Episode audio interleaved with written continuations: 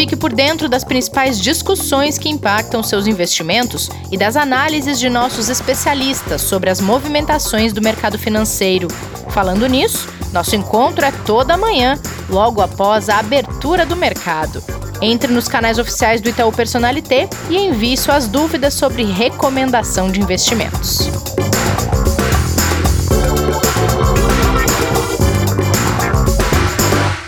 Olá, bem-vinda, bem-vindo ao Investidor em Foco, o podcast de investimentos do Itaú Personalité. Kleber, bom dia, tudo bem por aí? Bom dia, Rê, tudo e você? Tudo bem, tudo certo. Deu uma esfriadinha aqui em São Paulo nessa terça-feira. Deu uma esfriadinha aqui e nos mercados também, né? Depois do pois é. a gente fazer o podcast de ontem, né? Tava quente, os mercados aquecidos, eles estão acompanhando a previsão do tempo, pelo jeito.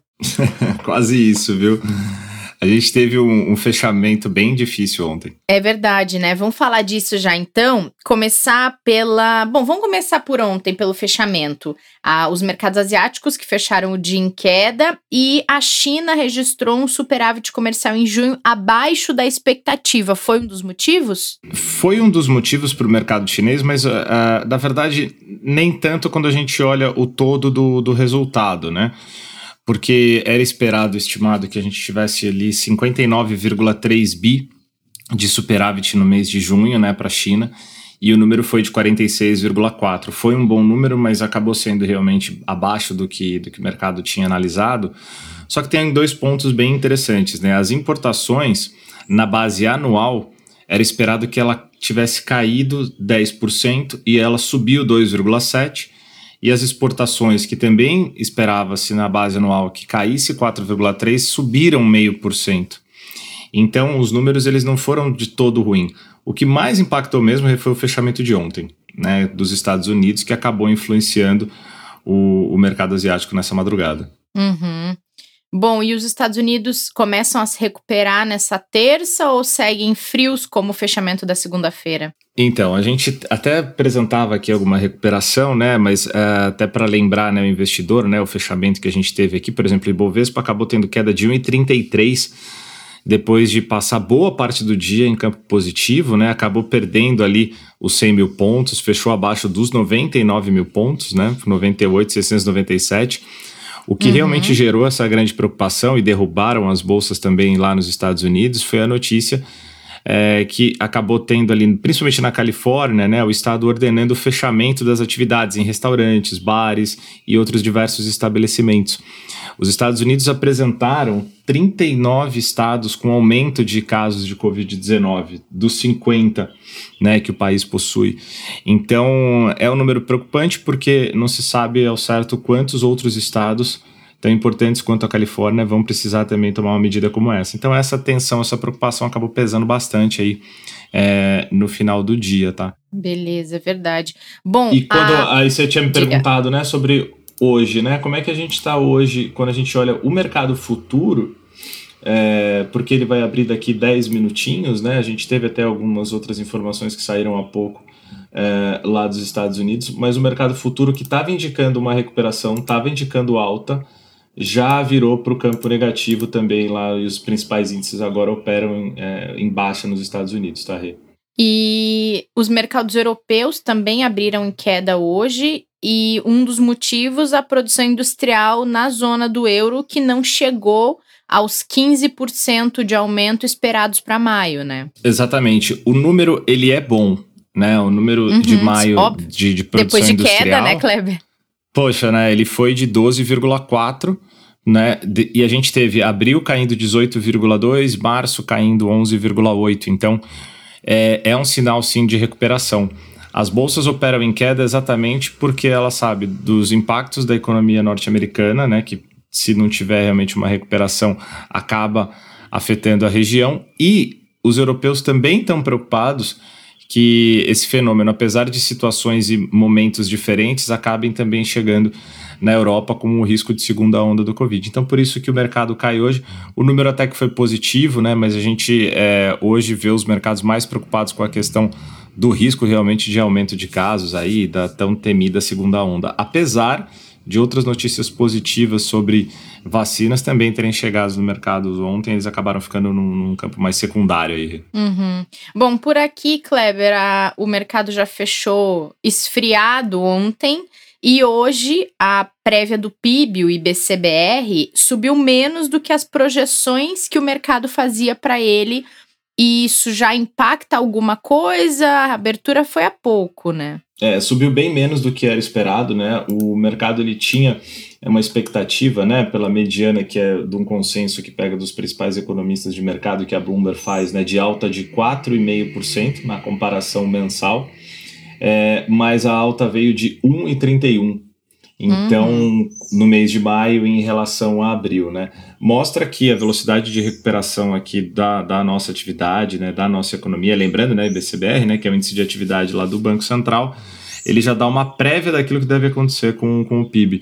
Então, o número não foi tão, tão bom, dá um sinal sim de recuperação, mas da mesma forma como a gente já teve, né, uma, falando agora da produção industrial lá na Europa, também de, em cima de uma base muito ruim, né, que a gente teve Sim. nos meses anteriores, né? Então, o investidor, obviamente, o mercado como um todo, né, o brasileiro olha com preocupação para isso, mas por enquanto, e é, é, é muito, é, é, muito cedo ainda para dizer é, a direção dos mercados hoje, viu, Rê? Mas ele, ele chegou a subir mais de 1%, tá? Quando a gente teve a abertura do mercado futuro aqui. Agora, o que, os índice, que o índice à vista vem abrindo, é, o mercado futuro opera em, opera em alta de 0,40 é, e sem uma direção definida. Se a gente fosse olhar para gráfico, por exemplo, agora ele está indicando mais um dia negativo do que um dia positivo. Só que a gente está vivendo um momento de tanta volatilidade, né, momento de tanta variação de notícias e informações, é, e mesmo no âmbito local aqui político, a gente tem bastante coisa acontecendo coisas positivas, né? A gente deve ter a liberação, a sanção do marco do saneamento, né? Tem outras medidas que vão sendo discutidas pelo governo, como reforma tributária também, uh, a voltar a se conversar a partir dessa semana. Então, como tem muita informação e notícia para sair, além da questão ligada à pandemia, é, investidor vai sim sentir e ver muita volatilidade aí no dia de hoje, provavelmente. Verdade.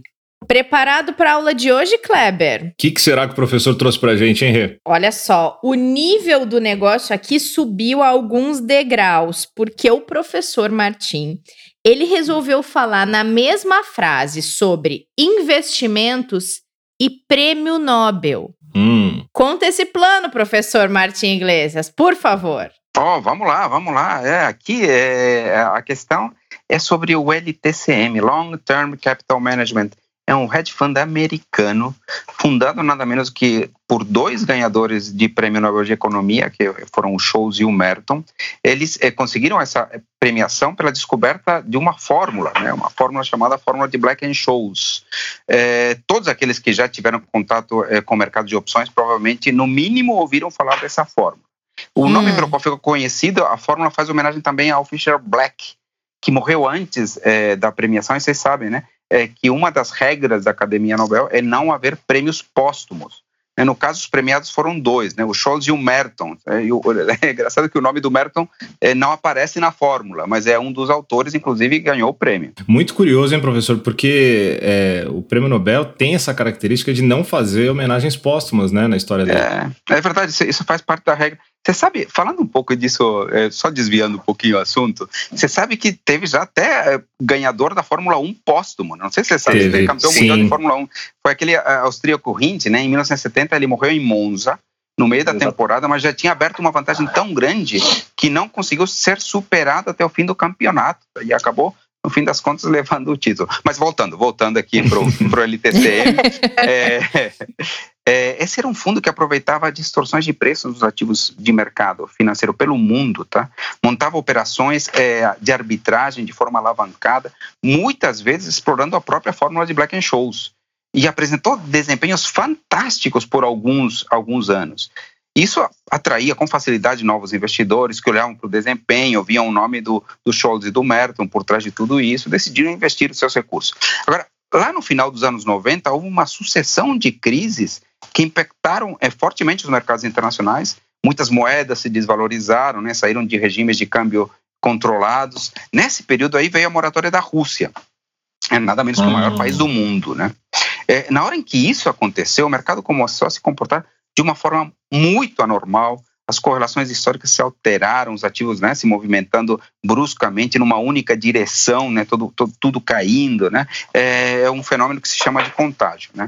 É, nesse momento, os modelos que eles tinham passaram a indicar que aquilo deveria voltar à normalidade, inclusive aumentaram suas posições. Como eles estavam muito alavancados, que quer dizer que eles estavam assumindo riscos superiores ao seu patrimônio, na verdade, 350 vezes superiores ao, ao, próprio patrimônio, Nossa. É, após uma rodada de queda, o fundo quebrou.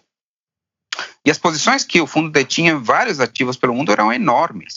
Foi necessária a intervenção do Banco Central dos Estados Unidos para evitar que a quebra é, provocasse um efeito dominó pelos diversos mercados. Teve grandes investidores, grandes bancos, até países que tinham aplicado seus recursos é, nesse fundo.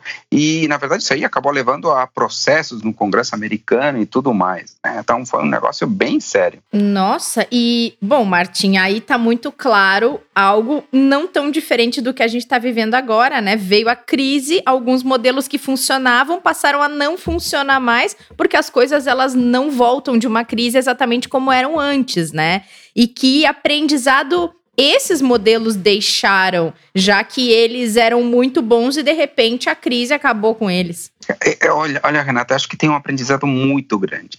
É, o ponto é o seguinte: é, não dá para questionar a experiência acadêmica do Scholz e do Merton, são prêmios Nobel. Não dá para questionar a capacidade intelectual é, dos dois, né? Mas talvez eles tenham tido alguma espécie de excesso de confiança nos próprios uhum. modelos. Né? O, o, Alan Greenspan, que era o presidente do Banco Central americano naquele momento, é, ele chegou a dizer uma frase bastante interessante, que ele dizia que por mais sofisticado que seja um modelo matemático, ele ainda está distante da capacidade do intelecto humano. Às vezes você tem que olhar para os fatos e perceber que tem algo diferente acontecendo, algo que o modelo não pode prever e algo, é, algo que, que precisa dessa intervenção humana. Ter um gestor ou alguém experiente que consegue identificar isso, isso tem muito valor. Né? A experiência, a vivência é muito importante, principalmente em momentos de crise. Não estou dizendo que os modelos não sejam válidos, pelo contrário, acredito muito nos modelos. É, um, um bom modelo ajuda muito, mas é, você precisa saber discernir se em algum momento é melhor deixá-lo de lado, nem que seja temporariamente, e tomar uma decisão sábia. Esse é um tipo de sabedoria que só os cabelos brancos podem trazer, no meu entender, viu, Renata? É verdade, Martim. Tem que só respeitar tempo, os né, cabelos né, brancos. É. é e saber mesmo, quando. A gente tem que saber quando criar e matar o próprio negócio. Aí, nesse caso, quando criar e matar o modelo, né, Martim? Nem, é, não necessariamente vezes, vai ser perpétuo. de lado temporariamente.